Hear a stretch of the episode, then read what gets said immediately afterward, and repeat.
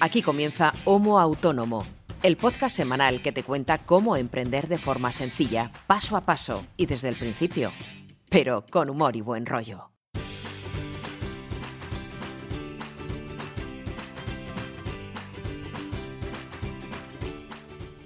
Hola amigos, hola amigas, bienvenidos y bienvenidas a un nuevo episodio, el número 58 de Homo Autónomo. ¿Qué es esto Homo Autónomo? Pues a ver, es evidente si habéis visitado la web y si escucháis a Elena en la sintonía.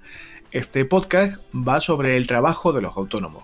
Así en genérico suena un poco raro, pero esto va de compartir experiencias para que la gente que empieza a emprender, eh, sean eh, de un sector o de otro, bueno, aprenda un poquito o tenga un poquito de guía y de apoyo emocional, moral y técnico también sobre las cosas que normalmente cuando uno empieza a emprender o a trabajar por cuenta propia como autónomo o como autónoma nadie te enseña y que servidor, que soy César Brito y Ángel Martín, que es mi compañero copresentador y co-creador de este podcast, pues han pasado por ahí y bueno, hemos decidido que estaría bien compartirlo para aprender entre todos y todas y de paso reírnos un poquito. Y también está pensado este podcast para quien lleva un tiempo en esto, pero bueno, aunque seas veterano o veterana, pues no está de más aprender eh, porque nunca, nunca te acostarás sin saber una cosa más, que dice el refranero. Eh, esto pues está muy bien, llevamos ya varias semanas haciéndolo, pero si yo hablase aquí durante una hora, que es lo que suele durar cada episodio, más o menos, eh, aquí yo solo hablando una hora, pues sería un rollo, evidentemente. y esto es lo que es en gran parte gracias a Ángel Martín, no solamente los episodios, sino todo lo que rodea el podcast, la web y todo lo que, lo que implica este podcast que ya lleva mm, un poquito más de un año funcionando. Eh, y bueno, aparte es un amigo muy querido y alguien a quien admiro mucho, Ángel. Buenas, ¿qué tal estás? Muy buenas, Brito, ¿cómo estás? Pues mira, chico, aquí soportando el confinamiento como buenamente puedo. bueno, si tú vives confinado el resto del año, o sea que tampoco notarás mucho la diferencia. Oye, lo he, pensado el otro día. Es cierto que es muy positivo, ya lo hemos comentado aquí en algún programa, porque para mí no supone ningún cambio, pero al mismo tiempo, si te pones a pensarlo fríamente, hostia, qué, existencia más triste, macho. Que todo el mundo esté súper angustiado. Y yo, bueno, me da igual. o sea, me ha dado una sensación de forever alone, pero muy heavy. Lo que, lo que es eh, llamativo, y a mí me chocaba mucho esta semana, es que un tercio de la población mundial está metida en su casa. O sea, esto ni en las películas como Armageddon se ha visto nunca. O sea, de aquí tiene que salir una cantidad de películas luego que veremos. Y dices tu película, yo lo leía en un tuit de no recuerdo quién, haciendo referencia específicamente al personal sanitario, pero yo lo hago extensivo al resto de la población. Cuando esto acabe, sea cuando sea, primero que no sabemos cómo vamos a estar todos y todas y no sabemos qué, qué herida va a dejarnos esta experiencia, pero es que a buen seguro no va a haber psiquiatras para tanta gente. Porque, hostia, eh, eh, es seria la cosa. Pero bueno, ¿qué tal te ha ido la semana, machote? Pues bien, eh, bastante liado. Ya sabes que yo tengo tendencia a ocupar el tiempo cuando tengo tiempo libre en tareas diversas y esta semana he estado probando distintos sistemas para montar servidores, que ya sabes que es una cosa que a mí me gusta cacharrear bastante. Y cuando tenido así huecos esta semana, he estado probando dos sistemas que mm, me han gustado bastante. Los tengo que probar con un poquito más de con un poquito más de calma, con un poquito más de tiempo, porque creo que es una solución muy buena, em, bueno, muy buena en este caso para mí, que yo tengo, pues eso, tengo varios proyectos abiertos, tengo bastantes webs abiertas. Eh, y es difícil muchas veces encontrar un alojamiento, un hosting que te convenza, ¿no? Sin tener que montar un, pues un servidor, como otras veces yo ya he contado que he tenido, que lo he llegado incluso a desmontar por tema de costes, y he encontrado una alternativa que en costes es muy competitiva. Entonces, cuando lo tenga todo bien eh, armado, porque más o menos lo tengo ya casi todo montado, o sea, por una parte tengo el servidor web para alojar todos los proyectos que quiera y de los eh, y la índole que sea, y me falta por acabar de ajustar el tema de los correos electrónicos, ¿vale? Porque yo normalmente es algo que en muchos proyectos no necesito, pero sí que en algunos sí que necesito esa funcionalidad de tener correos eh, corporativos, ya vemoslo así. Entonces tengo que ver cómo montar ese otro servidor de correo que ya lo he probado, sé que funciona, pero tengo que montarlo todo a la vez. Y si sola, y si sale todo como creo, creo que por 5 euros, fíjate lo que te digo, al mes, puedes tener tu propio servidor para todos los proyectos que te dé la gana con tu propio servidor de correo electrónico. Caramba. Oye, pues no está nada mal, ¿eh? Ya sabéis que aquí en Homo Autónomo, cuando eh, Ángel hace este tipo de cosas, que ahora haré un breve inciso sobre el tema, em, cuando Ángel o yo mismo probamos cosas que creemos que pueden ser interesantes, si, es lo suficientemente aplicable para el trabajo de cualquier autónomo o autónoma, insistimos en cualquier sector, aunque evidentemente em, orientado a la vertiente tecnológica y demás, eh, lo probamos lo suficiente como para incluso en ocasiones dedicarle un episodio completo.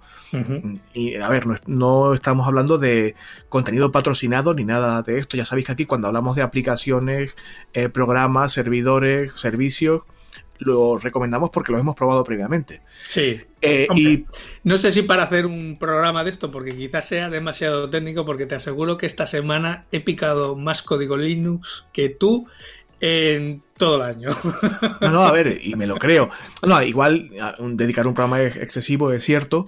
Pero, sí queda para un buen tutorial. esto es. Porque me estoy apuntando paso a paso cómo hacerlo. Ahora hay que hacer este paso, ahora hay que descargarse este repositorio de GitHub. O sea, eh, paso a paso, todos o sea, para que siempre sea, solamente sea copiar y pegar la línea de código sin, sin mm. saber lo que estás haciendo y que te funcione. Mm. Pues el inciso que yo quería hacer, eh, si alguien está escuchando el podcast este por primera vez eh, y no conoce a Ángel ni la forma que tiene de funcionar, una de las principales virtudes que tiene, aparte de que es una excelente persona, una de las principales virtudes que tiene Ángel es esto que acaba de, comentar, que cuando tiene tiempo libre, eh, con todos mis respetos para la gente que lo hace, yo soy uno de ellos a veces, que es muy respetable, y cuando uno tiene tiempo libre pues se toca los huevos básicamente, pero Ángel no, Ángel aprovecha el tiempo libre del que dispone para aprender cosas, para aprender cosas de forma digamos activa, leyendo, probando, cacharreando, investigando. Y por eso mismo eh, alguien como Ángel es tan bueno en lo que hace, porque no, no se anda con zarandajas. Y me imagino que este periodo de confinamiento y de cuarentena por el COVID-19, por el coronavirus, eh, nos va a reportar un ángel hiper ultra sabio en un montón de aspectos, del que yo, por supuesto, me voy a sacar partido y voy a aprovechar. Mi semana ha sido eh, buena, eh, buena guion regular. Buena porque he estado trabajando lo suficiente como para no aburrirme Irregular porque ya sabéis que este mes de... Estamos grabando esto en marzo de 2020 y durante todo el mes de marzo de 2020 y gran parte del mes de abril eh, tenía en previsión, y esa previsión se mantiene, de trabajar más de lo que es habitual en, mi volumen normal de trabajo, eh, con dos clientes bastante eh, grandes, no grandes, pero sí exigentes. con uno de los proyectos voy estupendamente y, bueno, casi. Y ahora explicaré por qué. voy casi en fecha y bien, pero con otro no. Eh, hay un, cliente que se desarrolla en Asia y que realmente el proyecto es muy voluminoso en cuanto a cantidad de contenido y me preocupaba en su momento no llegar al plazo de entrega, pero por circunstancias que escapan a mi control y que tampoco sé del todo cuáles son, eh, el asunto se está ralentizando bastante. Esto que implica que voy a tardar más tiempo en, en acabar el proyecto, a su vez, me va a limitar la posibilidad de trabajar con otros proyectos que tengo ya en marcha, de formación y demás historias, y me preocupa el dilatar el cobro de, esa factura. Que al ser un... Ah, amigo. Claro, al ser un proyecto voluminoso mm, va a implicar una cantidad de dinero. No me va a ser rico, no que Hacienda si me escucha no se ponga en, me va a reportar por encima de mi media que no es muy alta. Pero claro, si no termino no puedo facturar y hasta que no facture en, no ingreso. Es algo de lo que muchos autónomos y autónomas están hablando estas semanas de, crisis sanitaria, pero bueno, no, es el momento para hablar de eso hoy. Y regular también, porque te comentaba ayer antes de grabar, que cometí un error capital, si habéis estado hoy viendo mis redes sociales sabréis de qué hablo, que es actualizar el sistema operativo de mi ordenador, que es mi herramienta de trabajo, sin necesidad real de actualizar. Es decir, mi, sistema operativo funcionaba perfectamente, pero dije, bueno, voy a actualizar. Es algo que yo a gente de mi entorno y amigos míos mm, recomiendo no hacer nunca. Oye, mira, si algo funciona, no lo toques. Si algo va bien y tienes soporte técnico durante un tiempo y tus programas funcionan y no necesitas nada crítico, no actualices. Si no es imprescindible. Lo, lo más lógico es contar con la versión más actualizada de todo lo que tengas instalado, sistema operativo, programas, etcétera, porque oye, es mucho más seguro a nivel ciberdelincuencia y, y estabilidad de los equipos tener todo el software lo más actualizado que se pueda, pero en mi caso no era para nada necesario. Actualicé, funcionó bien varios días y ayer eh, viernes, insisto, estamos grabando esto en marzo de 2020, pues ayer viernes mm, voy a iniciar sesión en mi equipo y no no iba. Y claro, tuve que perder bastantes horas de la mañana intentando encontrar en foros de internet y en sitios de internet eh, soluciones posibles, eh, cosa que no sucedió, no encontré la solución. El sistema operativo que yo tengo es Linux, del cual hablaré después en la sección correspondiente a los tips y los consejos de la semana. Sí. Y me tocó, mm, ya te digo, perder toda la mañana investigando, probando, equivocándome y al final decidí pues hacer una copia de seguridad de urgencia y formatear todo el equipo y reinstalar todo desde cero. Que eso, en fin, no es complejo, pero claro, luego configurar cada servidor de correo, cada mm, servicio en la nube, cada programita que tenía y que no, no, era consciente de que tenía, pero que sí que usaba, perdí todo el día. Ayer no pude producir absolutamente nada y perdí todo el día en esta tontería, que bueno, al fin y al cabo está bien porque aprendes y, y, a ver, uno nunca, nunca puede desechar una oportunidad para aprender de los errores propios. Sí, pero, pero, es de esas situaciones en las que de repente se te aprieta el culo. Estuve todo el día, o sea, me fui a la cama pronto porque estaba cansado, me levanté como siempre a las 6, 6 y media de la mañana y me fui a la cama a las 10 agotado física y mentalmente. No por nada, porque la situación había pasado por ella otras veces de cómo actuar y no pasa nada, pero la tensión con la que uno vive, hasta que todo está en principio eh, como debería estar, eh, acabé emocionalmente y físicamente agotado. O sea, y estoy hoy y mañana y estos días que vendrán, posiblemente vigilando cada mensaje de alerta, cada pequeña tontería para, para asegurarme de que está todo en orden. Y por supuesto ya he implementado copias de seguridad diarias, semanales y mensuales, automáticas. Por si acaso, a, mayores de la que ya hago mensualmente. De este tipo de, cosas y del sistema operativo que yo uso y lo que me ha pasado, hablaré después con un poquito más de detalle porque eh, vamos a meternos en harina, que es a lo que dedicamos estos episodios del podcast cada semana. Mm, esto se trata de aprender, como os decía al principio. Y una de las cosas más complejas de, de llevar a cabo y de la que puede preocupar a más gente que nos esté escuchando, que esté empezando ahora mismo, es el poner precio a las cosas. O sea, cuánto cobrar por lo que uno hace, por lo que uno sirve al público, a los usuarios, a los clientes. Dependiendo de qué sea, cuál sea tu actividad o cuál sea tu sector, esto puede reportar alguna dificultad porque no estamos muy seguros de si lo que hacemos mm, vale A o B, vale 5 o 50, sobre todo en, aquellas em, profesiones y en aquellos sectores en los que la creación, como es el caso de Ángel y el mío, es eminentemente intelectual.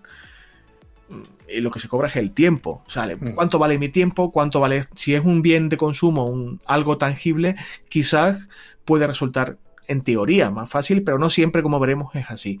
Y ya llevábamos un tiempo, ya lo hemos dicho en algún episodio anterior, mm, deseando dedicar eh, tiempo a su vez, valga la redundancia, a hablar de este tema, de poner precio, de lo que es una estrategia de precios. Y como es un asunto que es importante y que va a llevarnos bastante tralla, vamos a dividir el contenido en varios programas del podcast. Eh, hoy no nos va a dar tiempo de tratarlo todo ni de broma. ¿Podríamos extendernos en un podcast de cuatro horas? Sí, pero no sería nada práctico. No, eh, ya seguro que no llegaría a ninguno a las cuatro horas. Claro, claro. No, mm, podríamos grabar varios podcasts y juntarlos todos en uno, pero no sería ni práctico, ni cómodo de, escuchar, ni nada de nada. Vamos a suceder varios programas dedicados al pricing o a la apuesta de precios, por hablar en castellano. Y eh, vamos a acometer los diferentes retos poquito a poco. El episodio de hoy mm, no es teórico, pero sí es más conceptual que práctico. La parte práctica, práctica vendrá después. Pero antes de tratar ese tipo de asuntos hay que tener claro una serie de mm, conceptos básicos, una serie de cimientos, de los cuales ya hemos hablado por aquí en algún episodio, pero que no está mal recordar. Como bien sabéis, Ángel es experto en docencia porque da clases en la universidad y va a aplicar todo su buen hacer y todo su, toda su, sabiduría en un episodio que de verdad que considero que es muy importante y del cual yo mismo incluso puedo aprender. Eso que ya llevo unos años en esto, pero bueno, el tema del precio siempre genera mm, inseguridades, dudas, cada cuánto cambio el precio, cuándo subo, cuándo bajo, debo subir, debo bajar. Pues de todo eso vamos a hablar esta semana. Creo que lo he explicado todo bien, Ángel, si no me equivoco. Sí, sí, tú siempre lo explicas todo muy bien. No sé por qué tienes ese mal concepto de ti. Porque soy idiota y tengo una autoestima que da pena verla. Pero bueno, a ver. Confío en que la gente pueda sacar partido del episodio de esta semana, porque insisto, es una cosa que deberíamos tener claro todos y todas. ¿Por dónde deberíamos empezar, Ángel? Porque es un asunto que intimida, dada la, amplitud del, del asunto a tratar, intimida mucho. Bueno, lo primero, eh, como bien has dicho, lo vamos a dividir en varios episodios, porque ayer cuando estaba preparando la escaleta, a medida que iba metiendo contenido, dije yo, ya cuando metí el siguiente contenido, el siguiente contenido, dije, digo, esto ya va a ser demasiado, digo, para una hora, porque además vamos a hablar, a ver, no de conceptos difíciles ni demasiado técnicos, pero sí eh, que muchas veces requieren mm, pensarlos, asimilarlos, ¿no? Eh, cada uno en su negocio. Entonces, es preferible ir dosificando la información que semana tras semana o cada 15 días o bueno, cuando hagamos el siguiente episodio o los siguientes episodios, que más o menos cada uno haya madurado en su proyecto, en su negocio, dónde está cada uno en cuanto a niveles de precios, que es quizá lo más técnico que vayamos a ver hoy. Como bien decías, esto es algo difícil, lo de poner precios. Y, y aquí siempre tengo la palabra mágica, porque esto siempre depende. Y aquí, además, depende de muchas variables, depende de muchos conceptos que cada uno le afectan de forma distinta en su negocio. Entonces, no hay una fórmula matemática para poner precios, ojalá. O sea, cada uno, o sea, puedes calcular tu coste por hora, puedes calcular eh, ciertos parámetros, pero a la hora de poner precio a tu producto, a tu servicio, influyen muchas más variables que, por ejemplo, un coste por hora. Claro, que si fuera tan fácil. Entonces, ¿qué es lo que normalmente suele hacer la gente? Pues normalmente se pone un precio o se sitúa dentro de un rango de precios, por ejemplo, en los que está su competencia, ¿vale? uno hace su pequeño estudio de competencia de, para su negocio, por ejemplo, en una ciudad, ve qué es lo que están haciendo los mismos que se dedican a su negocio, más o menos ve el rango de precios en los que está y él se coloca, pues, ahí, en ese bloque, ¿no? Ni, ni de los muy baratos ni de los muy caros, ¿no? Pues digamos del montón. A ver, ¿esta estrategia es buena, es mala? Pues como siempre depende, pero normalmente suele ser mala, porque tú estás comparando una única variable que es el precio, en ese caso, del producto o del servicio, y estás dejando de comparar otras muchas variables que sí que afectan al precio y sí que afectan sobre todo al valor que aprecia el consumidor en ese producto y en ese servicio. Entonces, situarte simplemente en un rango de precios, por ejemplo, mm, de 50 euros de media, porque tu competencia está en esa media, pues puede ser una estrategia muy buena. Si tú ofreces poco valor y en este caso tus clientes están dispuestos a pagarte esos 50 euros, o puede ser una estrategia muy mala, porque a lo mejor tú estás ofreciendo muchísimo más valor que tu competencia y estás dejando de ganar dinero, no estás aprovechando todo ese excedente del consumidor que veremos en otro episodio para ganar más dinero que tu competencia. Entonces, como ves ya, simplemente el situarnos ahí en el grupo de precios que hace nuestra competencia no es una buena estrategia a priori y es muchas veces lo que hacemos. Yo, para empezar, mi caso es ese. Y ya la primera en la frente. Estás comentando que no es una estrategia mm, no tiene por qué ser mala necesariamente, pero no es recomendable así ir a ciegas. Y creo que no vendría mal, después de, hacer estos episodios de Homo Autónomo, darle una repensada a mi estrategia de puesta de precio.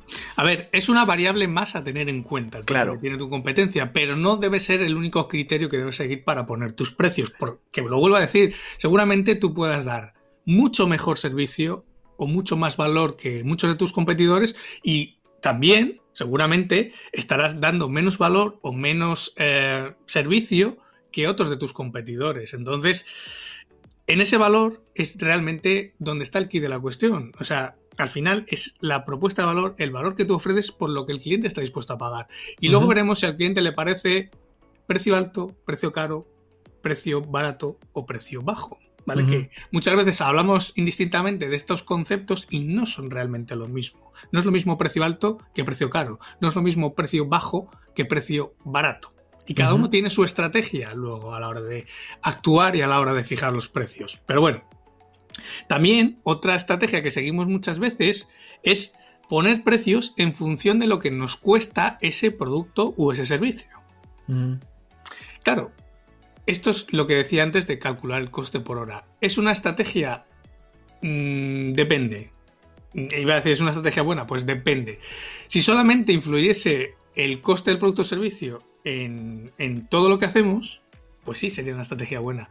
Pero como normalmente influyen muchas más cosas que únicamente el coste de nuestro producto o servicio, sino que hay muchos más condicionantes externos que van a condicionar lo que el cliente está dispuesto a pagar, pues eh, seguramente eh, no es una estrategia buena, incluso estarías dejando de perder dinero.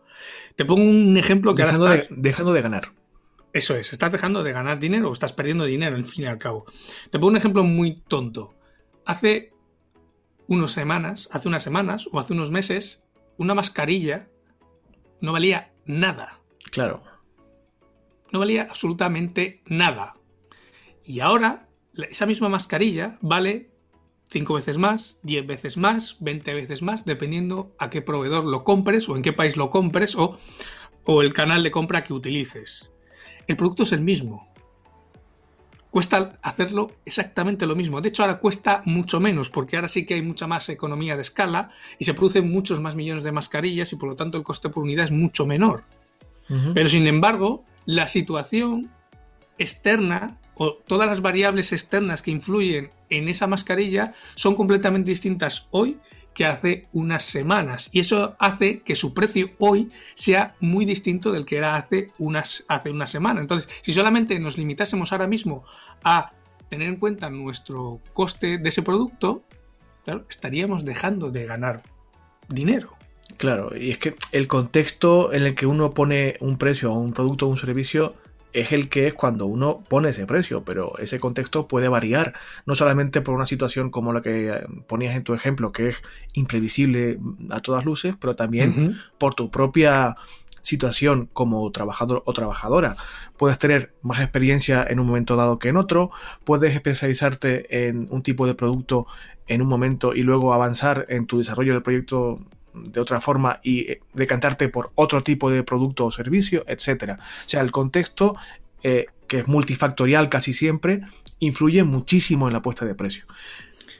Influye mucho a la hora de poner precios, pero es que influye sobre todo muchísimo en el cliente a la hora de pagar ese precio. Claro.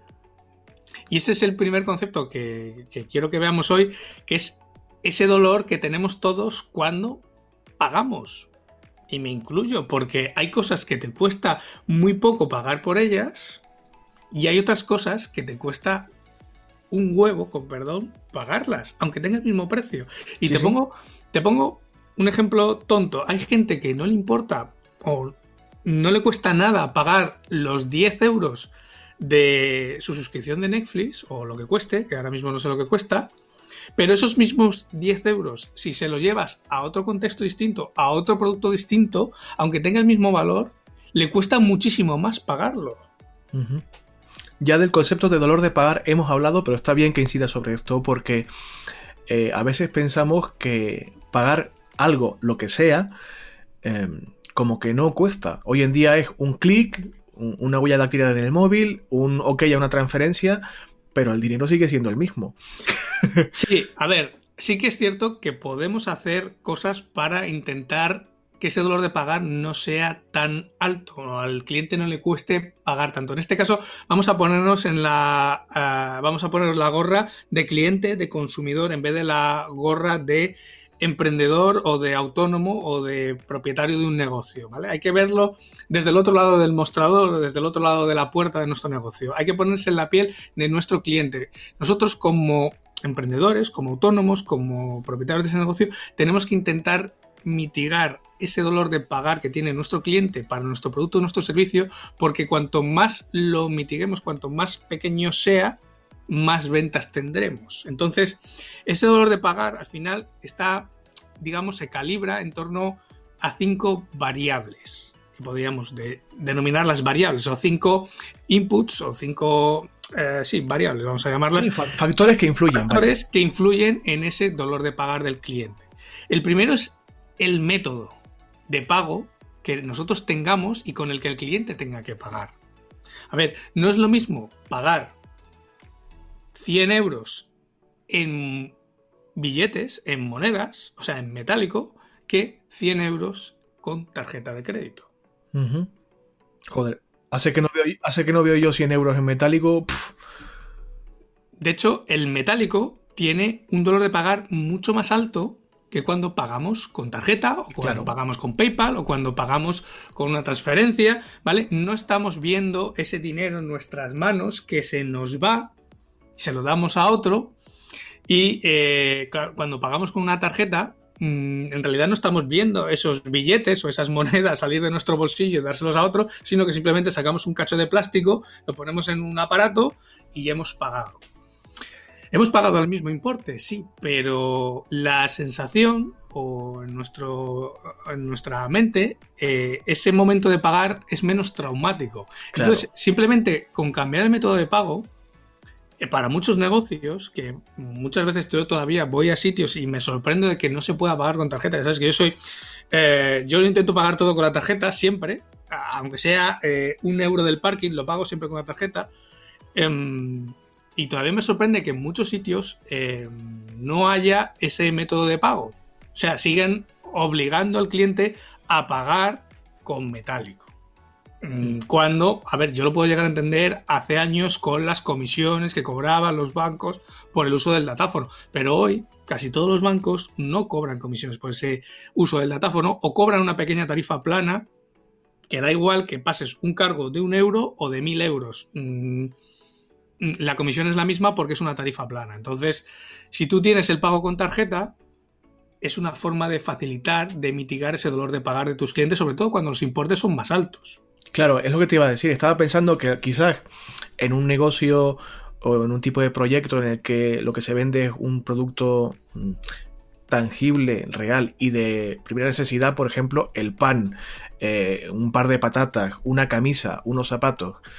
Eh, bueno, los zapatos igual, una camisa ya no tanto, pero vamos, en el día a día más de microeconomía, a lo mejor mm, no te das cuenta de que estás pagando un euro, dos, cinco o doce, pero con productos, como dices tú, más elevados, no sé, un portátil, una, no sé, un mueble de oficina, un coche, un que ya mm, tienes que desembolsar una cantidad importante, imagínate el fajo grande o pequeño de billetes, entregarlo en mano a otra persona y despedirte con lágrimas en los ojos de él. Ahí te das cuenta de la cantidad que estás pagando. Sí, de hecho, y perdona que te corte. Mira, esta semana eh, una de las cosas que está haciendo ha sido poner un sistema de financiación en una web. O sea, era implantar el sistema de financiación de la gente de CTLM en un e-commerce. En un e-commerce que tiene un precio medio, mm, podríamos decir, eh, alto. ¿Vale? Digamos que el importe más barato que hay son 200 euros. O sea, son productos eh, pues que van desde los 200 y pueden llegar casi hasta los 1000 euros. Claro, ya tienen eh, forma de pago con eh, tarjeta de crédito, lógicamente tienen forma de pago con transferencia, incluso esta semana se ha implantado ese sistema de pago financiado sin intereses para mitigar ese dolor de pagar todavía más, porque claro, no es lo mismo lo que tú decías, pagar 10 euros que pagar 200 euros, aunque sea con la tarjeta, te duele, te lo piensas y claro, si tú tienes una opción de poder fraccionar ese pago en varios meses, pues al final estás haciendo que ese dolor de pagar baje y que pues, lógicamente se produzca la compra. Te, pongo, te pongo un ejemplo muy sencillo. Cuando tú vas a un casino, tú no tienes el dinero en metálico eh, contigo dentro del casino. Aparte de por seguridad, lógicamente, eh, el segundo motivo y el principal es para que tú no tengas el dolor, ese no dolor de pagar, sino el dolor de que se te vaya el dinero. Que no seas del todo consciente del volumen de dinero que estás jugando en este caso. En, el único, en la única parte del casino donde sigue habiendo dinero son en las tragaperras, que sigues metiendo monedas. Pero bueno, son monedas. Pero en el resto de juegos del casino, si te das cuenta, todos funcionan con lo mismo. Funcionan con fichas de plástico que tienen un valor que tú eh, cuando entras al casino las cambias por el dinero, cambias el dinero por esas fichas y es como cuando juegas al Monopoly, estás jugando con dinero de mentira. Entre comillas, sí. Que tú has comprado con un dinero real, pero es un dinero de mentira que en ese momento, cuando tú estás usando fichas, cuando estás jugando al póker, estás desasociando el valor monetario de esas fichas y al final no dejan de ser cachos de plástico que tú pones cuando haces una apuesta. Eh, claro, eso al casino le beneficia. O otro ejemplo de ese método de pago. Por ejemplo, ha salido muchas veces en la tele y lo ponía de ejemplo este famoso hotel en Ibiza, eh, que es hotel, discoteca, etcétera, etcétera, que tiene muchas cosas, que está abierto todo el día. Eh, implantaron ya hace un año, hace dos años, el pago con huella dactilar. En parte porque, claro, todo el mundo está allí en bikini, en la piscina, en la terraza, no vas a llevar la cartera, no vas a tener la tarjeta, sino que tú cuando llegas al hotel te registras, das tu tarjeta, lo vinculan al sistema de pago que tienen y tú ya a partir de ese momento ya no necesitas andar con dinero, ni con tarjeta, ni con nada. ¿Que quieres un mojito? Simplemente te trae el cámara el mojito, te trae un datáfono en el que simplemente pones tu dedo y pagas. O te pongo un mojito como puede ser una botella de champán de 5.000 euros. O una entrada a un concierto o lo que sea, sí.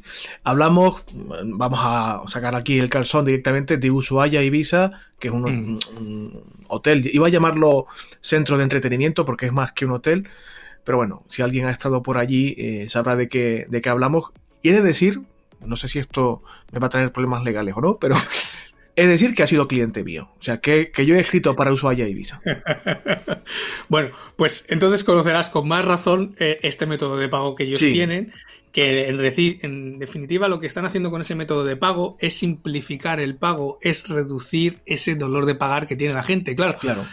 Em, lógicamente, si tú te vas a pagar una, o si tú te vas a beber una botella de champán que vale 5.000 euros, aparte de que el que está allí es porque tiene capital para permitírselo, lógicamente.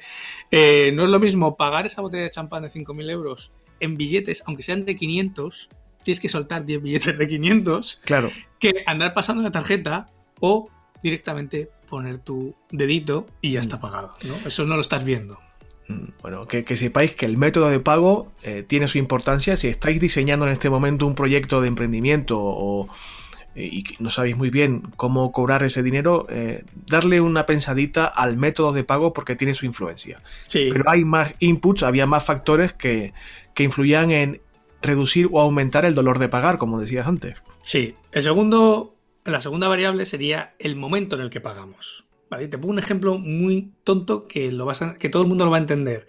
Em, cuando uno reserva un hotel, por ejemplo, entras en Booking y te vas a reservar el hotel para las próximas vacaciones, tienes varias opciones para pagar normalmente. Puedes dejarlo pagado por adelantado o tienes la opción en muchos hoteles de pagar cuando ya estés allí. ¿Qué pasa? Que el momento del pago eh, limita o engrandece ese dolor de pagar.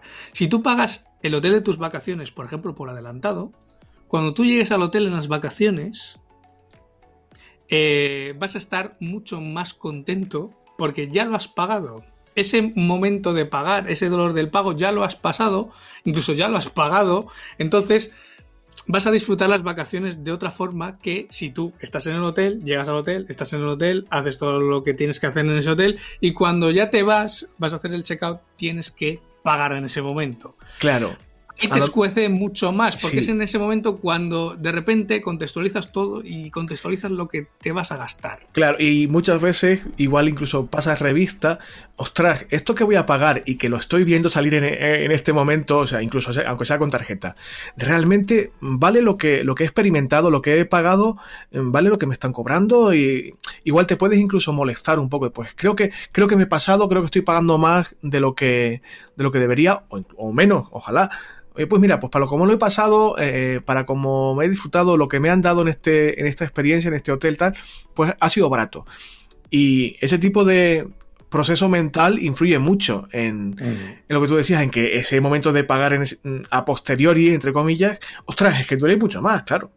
Esto está directamente relacionado con lo que veíamos antes del método de pago. Por ejemplo, tener una opción de prepago o, por ejemplo, si tienes un e-commerce de crédito en la tienda, eh, de que la gente, pues, por ejemplo, pueda precargar eh, saldo irlo gastando cuando el- eh, ellos quieran. O, no sé, la típica tarjeta de regalo eh, de cualquier tienda, pues, por ejemplo, de Ujú. Corte Inglés o de las tiendas de Inditex. Al final es un dinero que tú ya tienes prepagado, que luego a la hora de canjearlo es mucho más fácil de canjear. No le estás dando ese valor que realmente tiene y por lo tanto se consume mucho más o mucho más rápido o sin muchos miramientos por parte del cliente. O lo que te decía antes de poder financiar esas compras. Al final estás retrasando o aplazando o eh, partiendo ese momento de pagar en varias cuotas más pequeñas que son más digeribles, no son tan, no escuecen tanto, ¿no? Entonces, eh, tener en cuenta también ese cuando se realiza el pago en nuestro negocio, pues también ayuda a que el dolor sea mayor o sea menor. Insistimos, como siempre en Homo Autónomo, que todos los casos es que depende, cada proyecto es distinto y a lo mejor a ti te va mejor eh, un método de pago y un momento de cobro distinto que a otra persona, pero es algo lo que debes eh, pensar, como también debes pensar en, aunque parezca estúpido decirlo, en la molestia física que implica el pago, o sea, cómo de difícil o fácil es el pagar en sí. ¿Por qué es esto, Ángel? Pues eh, muy sencillo. Te pongo el ejemplo, además, de estos días que está también súper de actualidad. Ahora cuando vas al supermercado, si sales al supermercado, que es una de las pocas cosas que se pueden hacer en este estado de cuarentena, eh, tienes una cola, a veces, mm, no te digo que llega desde la caja hasta la pescadería, porque va en función del número de cajas que tenga abiertas en el supermercado, pero al final estás haciendo cola, si lo piensas fríamente, para pagar. Entonces, cuanto más tiempo estés en la cola para pagar, más te cuesta o más te va a doler pagar. Eh, por ejemplo, un ejemplo muy tonto que yo siempre eh, me pasa, eh, cuando tú vas al parking, normalmente hay varias máquinas para pagar. Algunas son todas para pagar con monedas y con billetes, y luego siempre hay la típica máquina apartada que es para el pago con tarjeta. Claro, yo, aunque sea un euro, dos euros, cuatro euros o los euros que sean, el, simplemente el hecho de tener que estar en cola esperando para pagar en la máquina de las monedas y los billetes, eh, estar esperando a tres o cuatro personas, ya te hace pensar en lo que te cuesta el parking, ¿no? Joder, cuánto cobran, lo que cuesta, no sé qué. Mientras que si tú llegas, bajas directamente al parking, sacas la tarjeta, metes el ticket, pones la tarjeta y ya está pagado, y encima no tienes que esperar ninguna cola, tu dolor de pagar se reduce considerablemente. ¿Has pagado lo mismo? Sí, pero mm, no has esperado, no has pensado mucho en ello y por lo tanto la molestia es mucho menor, el dolor es mucho menor. Puede parecer una estupidez, como decía ahora, pero es que realmente es un factor que influye. Es decir, eh, co- comerse una, una cola de una hora, el dinero no, no varía, pero ostras, eh, tu disposición para pagar no va a ser la misma la próxima vez que vayas. Claro. Igual que hablamos de la cola, hablamos de un proceso de pago demasiado difícil, demasiado complejo, que te haga pasar por demasiados pasos si es un proceso de pago online. O sea, mm, hacernos, hacemos una idea conceptual de lo que estamos hablando, ¿vale? y también hay otro más. Sí, hay dos más. Vamos muy rápidos para no extendernos tampoco mucho. El cuarto factor sería la moral. Entendiendo por moral esa conciencia, ¿no? Ese, eh, ese angelito, ese demonio que tenemos cuando nos vamos a comprar algo. ¿no? Y te ponía el ejemplo antes de los 10 euros de la suscripción de Netflix con los 10 euros, por ejemplo, eh, yo qué sé, de cualquier gasto que sea necesario, pero que te molesta pagarlos, ¿no? Te escuece pagarlos. Y es el mismo importe. Pero sin embargo, eh, Netflix no te, no te cuesta pagarlos. O otro ejemplo, cuando le das vueltas a comprarte algo frente a cuando te lo regalan. ¿no? Tú, tú imagínate que tú se te antoja, por ejemplo, eh, pues unos auriculares eh, nuevos, que ahora mismo los estoy viendo aquí en la mesa y, me, y los pongo como ejemplo, ¿no? esos auriculares cuestan, por ejemplo, 200 euros. Y claro, a ti te cuesta soltar esos 200 euros porque son unos auriculares, porque es un capricho, porque tal, porque cual, porque los puedes invertir en otra cosa, ta, ta, ta. Ahí está actuando tu moral, tu conciencia, tu, tu angelito en este caso, que está diciendo no te gastes ese dinero, ta, ta, ta, ta. Pero de repente viene tus padres y te regalan esos auriculares. Y de repente el valor es el mismo, pero como no los has pagado tú, como no has tenido ese hecho de tener que mm, soltarlos, eh, no te supone el mismo esfuerzo, el, lógicamente, el tener esos auriculares. Entonces, fíjate que por eso muchas veces funcionan tan bien esas tarjetas de regalo de muchas grandes superficies. Claro. Y, y precisamente una de las cosas que tiene un regalo, o para hacer un, un pequeño consejo, para hacer un regalo bueno para otra persona, es precisamente atacar aquí, atacar a algo que esa persona está pensándose en comprar o que lleva días, semanas, que quiere algo, que no se lo acaba de comprar, precisamente por eso, porque el dolor de pagar le está frenando. Claro, si tú le regalas ese producto, ese servicio, lo que sea, eh, pues lógicamente estás acertando de lleno, porque además mm. lo que estás haciendo es mitigar a cero su dolor de pagar. Tened en cuenta que esto es, mm, tiene más peso, como decíamos antes también, con el, eh, como el momento de pago, con productos y servicios con un coste relativamente elevado. Es un concepto que hay que tener en cuenta para cualquier estrategia de precios, pero sobre todo cuando el producto o el servicio es de una cuantía relativamente alta, relativamente. Y, como, decimos siempre, como decimos siempre, perdona, depende de cada caso. ¿eh? Sí. El último concepto. El último factor sería el coste de oportunidad que ya hemos visto en otros episodios. Y es que al final, cuando gastas dinero en algo, ese mismo dinero no te lo puedes gastar en otra cosa más. O sea, esos billetes que tú le das a la otra persona ya no son tuyos más, ya no los puedes invertir en otra cosa distinta. Entonces, claro, ahí es donde tienes que sopesar, voy a gastarme este dinero en si me lo gasto en, esta, en este objeto, en este producto, en este servicio, no me lo voy a poder gastar en otra cosa. Por lo tanto, es otro factor más a tener en cuenta a la hora de ver ese dolor de pagar que tiene nuestro cliente por nuestro producto o por nuestro servicio. ¿Vale? Vale. El concepto de dolor de pagar, ya hemos visto en otros programas y también aquí, hay que tenerlo en cuenta. Con estos factores, que son cinco, que, que componen, digamos, esa, ese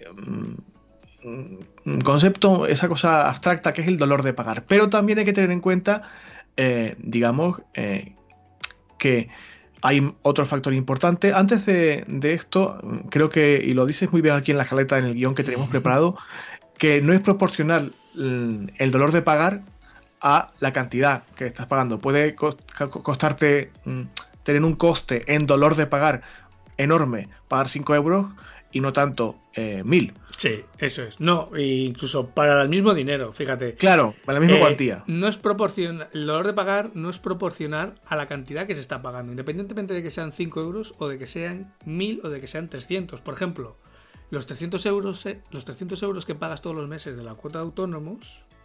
Yo no, porque soy tullido. te escuecen mucho más que, por ejemplo, los 300 euros eh, que te vayas a gastar, por ejemplo, en esos auriculares que decíamos antes. Claro, claro. El dolor de pagar no es el mismo. Aunque influyen en todas las variables que hemos visto antes, el dolor de pagar al final, el importe es el mismo, pero el dolor no es, no es exactamente igual. Te escuece mucho más la cuota de autónomos que cuando te das el capricho de comprarte esos auriculares, por ejemplo. Bueno, pero como decía antes, no es el único factor el dolor de pagar, del que hemos hablado tanto ahora como en otros episodios. Eh, con relativa profundidad. Hay algo que también hay que tener en cuenta y es que eh, lo que marca nuestro precio de producto o de servicio, como bien decías al principio, no es tanto tu competencia o la gente que hace lo mismo que tú o cosas parecidas que tú en el sector en el que estés inmerso, como la estrategia que tú establezcas para poner ese precio. ¿De qué va esto de la estrategia de precio, Ángel? A ver, como bien decías, el precio no lo debe poner tu competencia. Es una variable más a tener en cuenta, lógicamente, cómo está tu mercado, pero los precios, tus precios, lo deben definir tu estrategia o la estrategia que vayas a seguir. Y aquí sí que influye mucho los distintos niveles voy a llamar los niveles o conceptos de precios que hay. ¿Vale? Y vamos a hacer una distinción porque muchas veces el lenguaje castellano es muy rico en semántica y en sinónimos y no todo a veces es sinónimo porque hablamos muchas veces indistintamente de precio alto, precio caro y de precio bajo, precio barato y no es lo mismo. No es exactamente lo mismo, ¿no? Por ejemplo, y te, he dejado aquí eh, varios ejemplos para hacerlo un poco más visual o para que se entienda de una forma mucho más rápida. Por ejemplo, un Maserati, que todo el mundo sabe qué coche es, ¿vale? De 200.000 euros, que más o menos es su precio medio, yo creo, es precio alto. Ojo, precio alto, no caro. Porque aquí estás obteniendo el valor de lo que estás pagando. Es decir, ese coche en valor, por las horas de trabajo que lleva, por los materiales que lleva, por las prestaciones que lleva, en realidad vale lo que estás pagando, vale esos 200.000 euros. Entonces, su precio es alto, pero no es caro porque el valor corresponde al precio que estás pagando, esos 200.000 euros. Efectivamente. Vamos con lo que sería precio caro. Si yo te digo que un Dacia Sandero, que todo el mundo sabe lo que es un Dacia Sandero, vale 200.000 euros. Hombre, ahí ya le estaría buscando el tocomocho mm, desde el minuto uno. No, no, tenemos nada contra Dacia en absoluto. Es un tema de ejemplo, ¿vale? Que las redes no se pongan ahora. Porque esta gente está contra. No, no, no, no, no. A ver, es un tipo de coche que para el ejemplo que hemos puesto es de una gama eh, sensiblemente inferior. Y aquí el pagar 200.000 euros sí que podría ser oye, esto es caro para un Dacia Santero. Es caro. Aquí sí que hablamos de precio caro, porque no estamos obteniendo el valor conforme al precio que estamos pagando. Ahora sí, no sé si se ve la diferencia entre precio alto y precio caro. En el Maserati estaríamos hablando de precio alto porque sí que tenemos un valor acorde al dinero que estamos pagando, mientras que en el Dacia Sandero de 200.000 euros sería precio caro, porque no tenemos ese valor. O sea, ese coche, por mucho que tal, no vale no tiene un valor de 200.000 euros. No tiene las prestaciones, ni los materiales, ni las horas de trabajo para valer esa cantidad de dinero.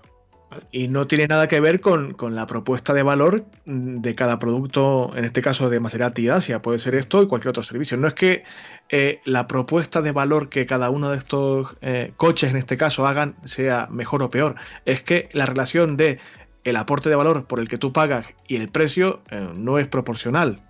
Igual que hay una dicotomía entre alto y caro, como acabas de explicar, también lo hay en el extremo contrario, de bajo y barato. Claro. Precio bajo. Pues ese Dacia Sandero por 6.000 euros, que es más o menos lo que cuesta, 6-7.000 euros, es precio bajo. Porque tenemos un valor acorde, el coche tiene un valor en sintonía con el precio que estamos pagando. Pero sin embargo, un Maserati por 6.000 euros, bueno, ya sería demasiado barato. Aquí sí que ya entraría demasiado, eh, olería demasiado a chamusquina. Por ejemplo, un Maserati de 60.000 euros es barato, porque estás obteniendo mucho más valor del precio que estás pagando. Entonces, claro. aquí es esa diferencia entre precio bajo y precio barato. ¿Vale? Claro, eh, eh, en el caso de Maserati estarías tres veces por debajo del, precio, digamos, medio del que hablamos en el, en el ejemplo anterior, ¿no? Entonces, ahora vamos teniendo estas cuatro variables eh, claras o estos cuatro tipos de precios claros en la cabeza, vamos a hablar de dos estrategias, que sería por una parte eh, lo que se conoce en, bueno, en, es un concepto más de empresariales, más de, de administración de empresas, lo que se conoce como penetrar el mercado o descremar el mercado. Luego vemos que es cada cosa. ¿Vale? Uy, prefiero descremar, ¿eh? que lo de penetrar con esta soledad a mí me, puede venir regular, ¿eh? pero bueno, vale, creo que se entiende. Mira, descremar el mercado, piensa en, por ejemplo, en un capuchino. ¡Ay, qué rico!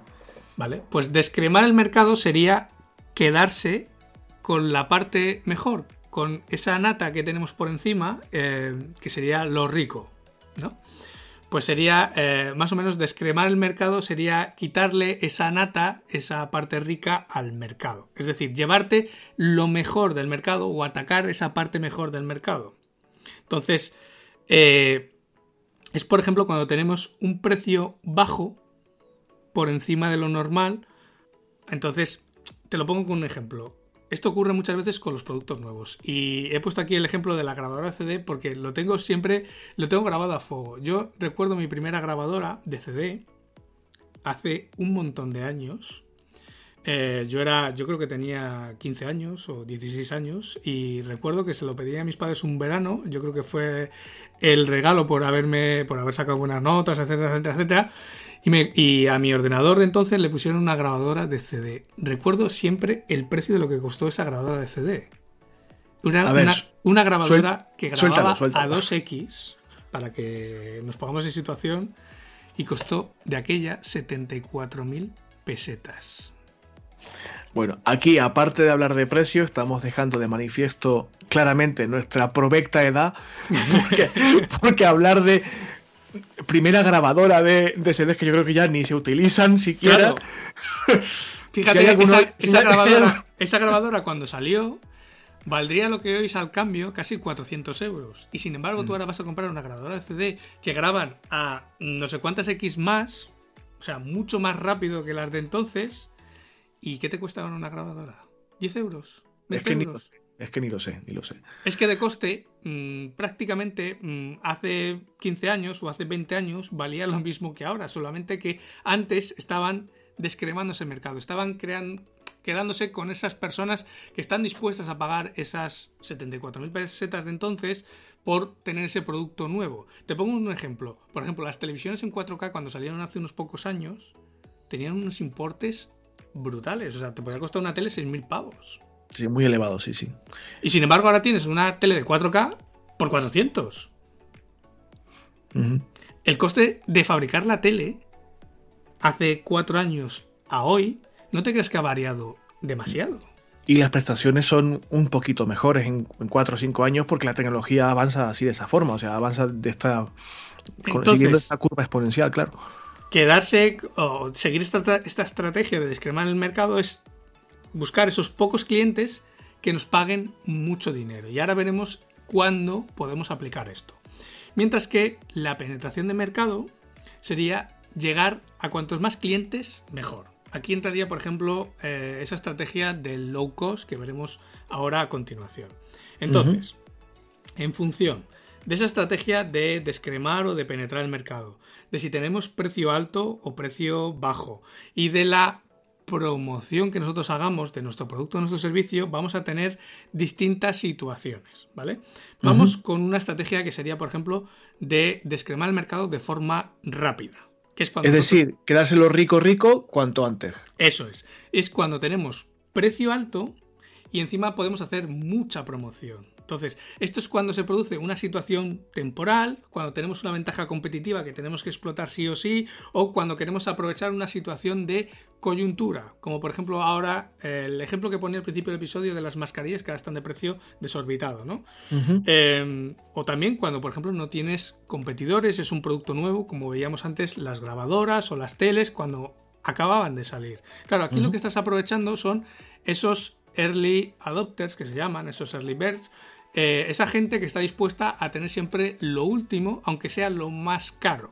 Entonces, si tú tienes ese tipo de productos o tienes ese tipo de ventaja o no tienes competidores o tienes un producto nuevo, quizá esa, esa es la estrategia a seguir, porque te va a permitir tener ese precio alto y lógicamente atacar esa parte de la población, esa parte de consumidores que están dispuestos a pagar por ese producto, por ese servicio para esta estrategia de descremado rápido, con un precio alto o relativamente alto, hay que tener en cuenta también que lo que tú decías ahora, hay que invertir bastante dinero en promoción. Claro, y esta, esta promoción puede tener muchas formas y desarrollarse en muchas líneas diferentes. Y date cuenta que es una estrategia a corto plazo.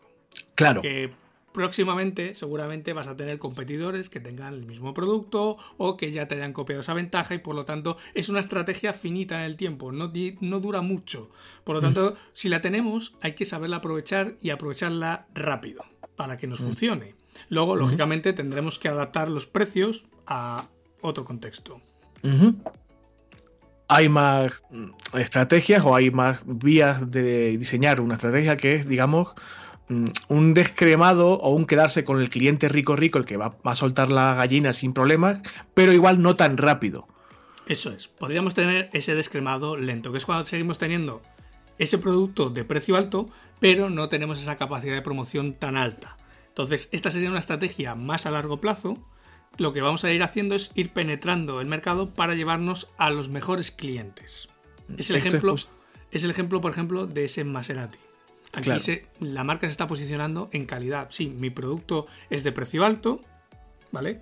No hago anuncios porque nunca verás un anuncio de Maserati en la tele, pero a mí me interesa llegar al máximo de clientes posible que están dispuestos a pagar esos 200.000 euros por un coche, pero que los hay y hay muchísimos, pero tampoco tengo prisa porque es difícil que alguien me copie eh, mi modelo de coche, mis características, mis ventajas, mis eh, acabados, es difícil que alguien lo pueda copiar. Entonces, mm. esto es una estrategia a medio largo plazo es posible, aunque, aunque os parezca mentira, por el ejemplo que ha puesto Ángel del Maserati, es posiblemente la estrategia que mucha gente que empieza y que nos está escuchando eh, puede adoptar, eh, sabiendo que también tiene una duración no tan corta como la anterior, pero también limitada. Pero como no implica una inversión muy extensa en promoción y publicidad, es posible que mucha gente que nos esté escuchando se decante por este tipo de estrategia. Claro. Porque, porque no implica demasiado gasto. Aunque no es la única, por supuesto. Hay también. Aquí es donde entraría, por ejemplo, cuando hemos hablado de en otros episodios de crear contenidos, del inbound marketing, etcétera, etcétera. Es una estrategia a medio largo plazo para ir generando esa ese posicionamiento en calidad, ¿vale? Yo soy, tengo precio alto, pero porque tengo unas características o de un servicio, de un producto que no tiene todo el mundo y tengo que ir posicionándome para ir penetrando en el mercado poco a poco pero también hay forma de penetrar eh, de manera rápida con un precio distinto, en este caso bajo. ¿Qué ocurriría en esta situación, en este contexto, vaya? Cuando tenemos una, estrategia de penetración rápida es porque tenemos un producto de precio bajo, pero le damos mucha promoción. Aquí sería, por ejemplo, eh, cuando invertimos, por ejemplo, en Facebook Ads, en Google Ads, etcétera, ¿no? Para darle mucha visibilidad. Es, volvemos a, al igual que antes, una situación temporal y lo que queremos es conseguir la mayor masa crítica posible en el mayor en el menor tiempo posible, es decir, tener la mayor el mayor cuota de mercado, el mayor porcentaje del mercado en el menor tiempo posible. Es decir, puede ser que haya competidores ya, pero es cuando alguien entra reventando los precios. A la baja en este caso. Eso es. Esta estrategia tiene las patas muy cortas precisamente por eso, porque es una situación temporal y lo que ya hemos hablado en muchas ocasiones, que cualquiera te puede reventar a ti los precios porque puede bajar más los precios. Sí. Y de forma más rápida lo que a veces cuando te planteas la estrategia eh, te puede parecer en principio. Y la última, digamos, última, una de las últimas que vamos a ver hoy es la estrategia del low cost de toda la vida de Dios, que no será muy familiar a muchos mm, porque es bastante frecuente, a pesar de que, como dice Ángel, aquí en Homo Autónomo no nos gusta demasiado. Claro. Y ojo, porque aquí muchas veces hablamos del low cost eh, como algo peyorativo, algo malo, como una estrategia mala, y no tiene por qué serlo así. Ojo, quizás la peor estrategia de todas las que hemos visto antes era esta de penetración rápida que acabamos de ver, ¿no? Que al final es entrar reventando precios en una situación eh, temporal e intentando, eh, con perdón, joder al resto de competidores, ¿no? Porque luego, al final, en esa situación de temporalidad se va a acabar y vas a tener que reajustar tus precios a cómo está el mercado, ¿no? Es un poco intentar abrirte hueco a codazos, eh, bajando los precios para conseguir cuota de mercado y, una vez que ya tienes la cuota de mercado vas a ir subiendo tus precios a lo que está el mercado de forma normal. ¿no? Es un poco robar clientes a la competencia. Claro. Pero la estrategia de low cost es otra cosa completamente distinta. Aquí tenemos precio bajo, pero en realidad estamos haciendo una penetración muy lenta. Es una estrategia a largo plazo. Es, por ejemplo, el posicionamiento que tiene Ryanair, que todo el mundo lo sabe. Al final es una aerolínea que compite en precio, sí que es cierto, pero mm, no es barato, sino que es de precio bajo, porque en realidad lo que tú estás pagando es acorde al servicio que te dan. O sea, no es algo eh, que en realidad tú sientas que estás eh, pagando de más, sino que no, tú pagas acorde a lo que te dan. Sí, para lo que para lo que estoy pagando no puedo esperar más de lo que me están dando. Y me, alegro mucho de que hayas puesto este ejemplo, porque lo pensaba yo mismo, eh, sin decírselo a nadie realmente, el otro día que mucha gente ya cuando hace referencia a volar y a, viajar en avión, ya no ni siquiera te lo cuenta como, pues voy a comprar un billete, voy a mirar precios de billetes, no, no, que ya te, citan a la marca en concreto, nada, me pillo un Ryanair, porque un porcentaje muy elevado de usuarios eh, se decanta por esta opción. Porque el, valor de esta estrategia es justamente ese que tú comentabas ahora, el precio. Y ya la gente ni se plantea siquiera comparar precios. Bueno, habrá casos que sí, evidentemente, pero de forma generalizada es, oye, pues me pillo un Ryanair o cojo un Ryanair. ¿Por qué? Porque como tú decías ahora, han, se han decantado por esta estrategia a larguísimo plazo para penetrar eh, de forma casi que permanente en la mente del consumidor. Eso es, eso es. Es una estrategia a muy largo plazo el posicionarse en precio, el ser el referente en precio en un sector, en una industria, y claro, hay que tener capacidad y aguante para llevarlo a cabo. Lógicamente, no todo el mundo puede eh, ser líder en costes en un sector, en una industria, porque precisamente necesitas un músculo financiero muy potente para aguantarlo y tener muy bien calculado todo el resto de costes para que te permitan hacerlo. Bueno. Bueno, yo confío en que para empezar esta serie de episodios dedicados al precio, eh, más o menos estos conceptos que está bien tenerlos claros hayan quedado efectivamente claros.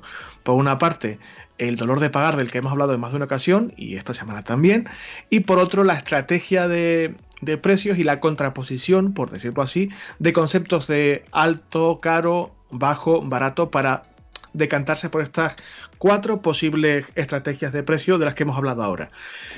Ya sé que tenéis muchas dudas, posiblemente Ángel eh, podrá responderlas a todas, pero paciencia que vamos a hablar de esto muchas más veces y posiblemente dedicaremos muchos programas a esto. Sí, date cuenta que aquí al final hemos visto cuatro estrategias distintas que definen nuestro precio y no al revés. No nuestro precio define nuestra estrategia, sino, vale, yo tengo un producto de precio bajo, tengo la capacidad de hacer mucha promoción, ¿puedo hacer una penetración rápida? Sí, ¿vale? O sea, tengo esa capacidad. Eh, no me está poniendo el precio a mis competidores, sino que es al revés. Yo pongo el precio que yo creo para hacer esa penetración rápida. ¿Vale? La estrategia define el precio, no el precio define la estrategia. Y como decimos siempre, eh, hay que sentarse, pensar y analizar un poco las características de tu negocio, de tu producto y de tu servicio, porque dependiendo de tu caso, de tu contexto, de tu mercado, de tus competidores, mm, variará mucho y también de tu capacidad, de como decías tú ahora, de tu músculo financiero, mm, una estrategia, una línea de acción u otra. Pero como decía ahora, tranquilos, tranquilas, que vamos a volver sobre esto seguramente en más de una ocasión, porque vamos a profundizar lo máximo posible en esto, porque es muy complejo, como decíamos al inicio, y despierta muchas dudas. Lo decía también ahora. Si tenéis dudas, tranquilos, sujetad los caballos, que vamos a responderlas. Si por lo que sea queréis enviar alguna duda ya por anticipado porque nos aguantáis las ganas, enviadla sin problema. Tenemos una sección de contacto en la web y también en las redes sociales que haremos lo posible por implementar respuestas a esas dudas en el transcurso de los siguientes episodios que hablemos, eh, que tratemos, perdón, el asunto del precio. Pero creo que para esta semana es más que suficiente.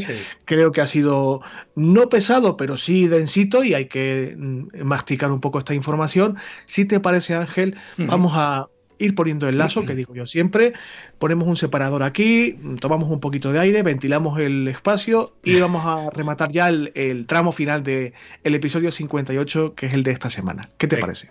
Vamos a ello. Bueno, a ver, hay que hablar de tecnología en los tips de la semana. Esta semana no hay feedback porque no nos habéis mandado ningún comentario ni, nada semejante. No va a ser todo tan mágico como otras semanas pasadas que nos han enviado hasta en audios incluso. Mm. Bueno, pero entendemos que es una situación nueva para mucha gente que estáis en casa, ajustando dinámicas de trabajo y, en fin, no nos vamos a pedir tampoco maravillas. Aunque estamos abiertos, como digo, a recibir comentarios de toda clase y tipo por varias vías. Pero, eh, como no hay feedback y tampoco hay mucha actualidad, porque realmente mm, eh, informativamente hablando hay un único tema y no vamos a incidir mucho sobre ello, vamos a hablar de consejitos y tips de tipo tecnológico que también nos gusta mucho, si sois habituales lo sabréis, eh, hablar de ello aquí. Ángel ha estado dando un vistacito a una plataforma muy interesante y muy útil estos días porque a mucha gente le vendrá bien si tiene que teletrabajar y hacer videoconferencias y también para ponerse en contacto con gente de su entorno, familiares, amigos y tal. ¿Cómo se llama esta plataforma y de qué va? Vale, la plataforma es roundy.io, como dicen los americanos, o .io en castellano, que no es más que una sala de videoconferencia propia. Es gratuito. Y esta sala, tú te, vamos, te registras, que simplemente meter tu email, una contraseña, y te permite eh, tener una URL, pues eh, que es roundy.io y lo que tú quieras. Y digamos que esa es tu sala de videoconferencia. En esa sala de videoconferencia que tú puedes acceder desde cualquier dispositivo a través del navegador sin tener que instalar nada, puedes tener videoconferencia con hasta 14 participantes distintos. A ver, esto lo busqué el fin de semana pasado, después de que habíamos grabado, porque pues el sábado por la tarde eh, Raquel, mi mujer, estaba de videoconferencia con sus amigas de, de, de Bajao, de Almendralejo, y estaban a través del WhatsApp. Y es lo típico, WhatsApp sí que tiene la opción de hacer videoconferencias, incluso se puede hacer videoconferencia con mucha gente, pero lo que no todo el mundo sabe de la videoconferencia de WhatsApp, yo porque lo he probado ya muchas veces, es que requiere de que el teléfono tenga cobertura. Aunque tú estés conectado al wifi de casa, el teléfono tiene que tener cobertura. Y en función de la señal de cobertura que tenga, de 4G o de 3G o de 5G el que lo tenga, va a ir mejor o va a ir peor. Mientras que si tú utilizas un sistema como por ejemplo Roundy, que se conecta a través del navegador de cualquier teléfono, de la tablet, del ordenador, va directamente por el wifi de tu casa. Como ahora todos estamos en casa, pues es una forma de tener una videoconferencia con hasta 14 personas distintas sin tener que instalar nada, muy sencillo, solo hay que hacer clic en el enlace de esa sala de videoconferencia, se lo pasas a quien quiere estar en la videoconferencia, metes tu nombre para saber quién está hablando cada uno y ya está, y a funcionar. Y entiendo que con bastante estabilidad. Sí, sí, yo lo he probado eh, esta semana y funciona perfecto. Además, como va por el wifi, eh, aquí, si tú tienes cobertura de fibra o de ADSL y está bien, pues va a ir mucho más fluido que eh, cualquier otra solución, por ejemplo, eh, pues por ejemplo WhatsApp, lo que te decía antes, que requiere de tener esa cobertura en el móvil y a veces se traba, se queda congelado, no va bien etcétera. Y no tiene la incomodidad, por ejemplo, de Skype, que es que cada usuario tenga que tener su usuario, tenga que tener la aplicación, etcétera. ¿no? Esto es muy cómodo, crear la sala, compartes el enlace, todo el mundo se conecta a la hora que sea y todos hablar eh, a, a lo bestia. Y es gratis. Como siempre os decimos, los enlaces correspondientes a las aplicaciones de las que hablamos aquí, el caso de Roundy es uno de ellos, y ahora veremos alguno más, los dejamos siempre, siempre, siempre en eh, las notas o el texto que acompaña a cada episodio en nuestra web eh, homoautónomo.com.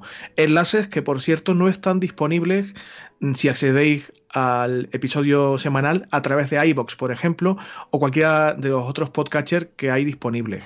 Lo digo esto porque el texto es el mismo, pero el acceso directo a los enlaces vais a tener que acudir a la web nuestra para, por lo menos, consultar eh, las cositas de las que os hablamos. Como siempre, lo dejamos en las notas del programa para que eh, sea un clic y ya está. A bichear, investigar y demás. Eso por una parte. Yo también quería, como te decía antes de grabar, dedicar un momentito muy corto, porque nos vamos un poquito de tiempo y no quisiera alargar el episodio de esta semana mucho más, eh, a dar una peña turrita relacionada con lo que me ha pasado esta semana con el ordenador, de lo que hablaba antes, y por qué ha sido traumático mínimamente, pero también muy fácil de solucionar. ¿Por qué? Porque yo utilizo un sistema operativo Linux. Ángel siempre se ríe de mí, como estáis escuchando, porque me tacha de friki y demás. Es cierto que tengo un puntito friki, pero ¿qué hago usando un sistema operativo que no conoce nadie, que usa muy muy poca gente y que muchas veces a quien tenga un mínimo de idea eh, de tecnología puede incluso intimidar o asustar un poco?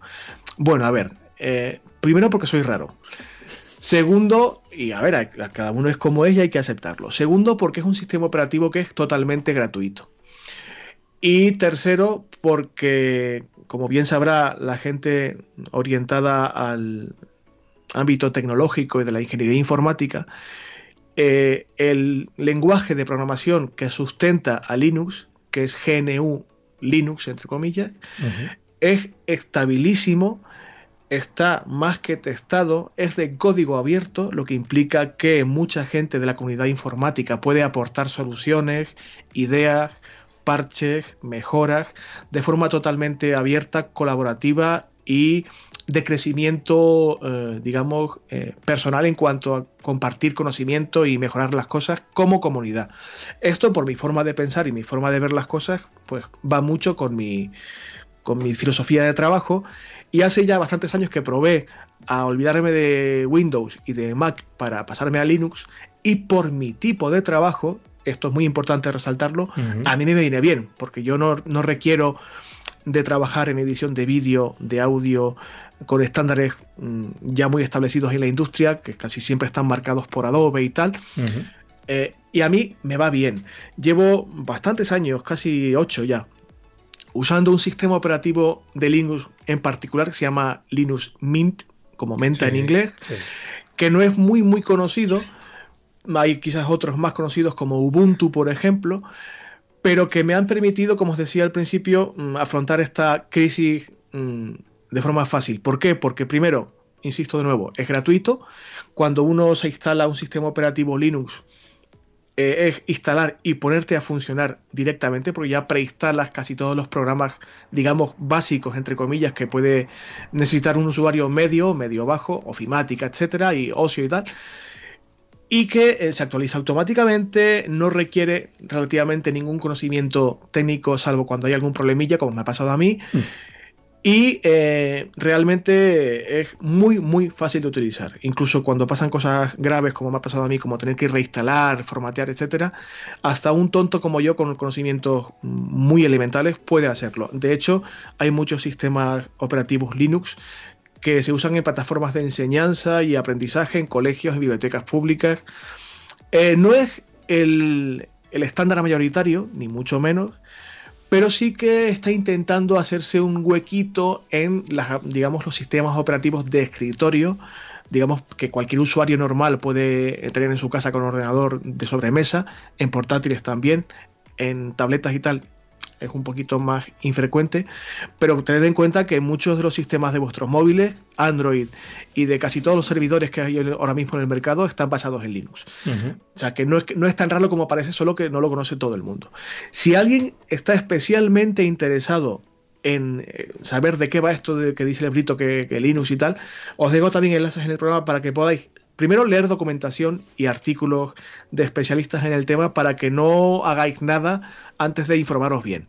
Y segundo, para que si tenéis curiosidad, pues podáis instalar una versión de un sistema operativo Linux en paralelo a vuestro sistema normal, probéis y decidáis si os va o no os va. Insisto, esto es eh, recomendable para gente que use el ordenador y que sus requerimientos sean de ofimática normal, de uso normal de navegar por internet, consultar el correo y cuatro cositas más. Si tenéis ya por vuestro proyecto que recurrirá diseño, eh, programación, temas de creación de contenido audiovisual, quizás no es la mejor opción porque los estándares del mercado global van por otro lado. Pero si no es vuestro caso, si sois como yo creadores de contenido y tal y queréis dar una visual, bueno, no estaría nada más, aunque solo sea por curiosidad. Insisto, primero leed bien.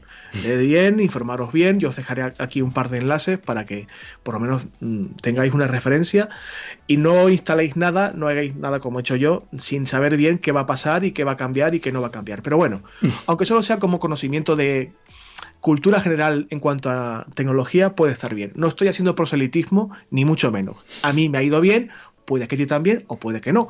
Pero bueno, es una alternativa más.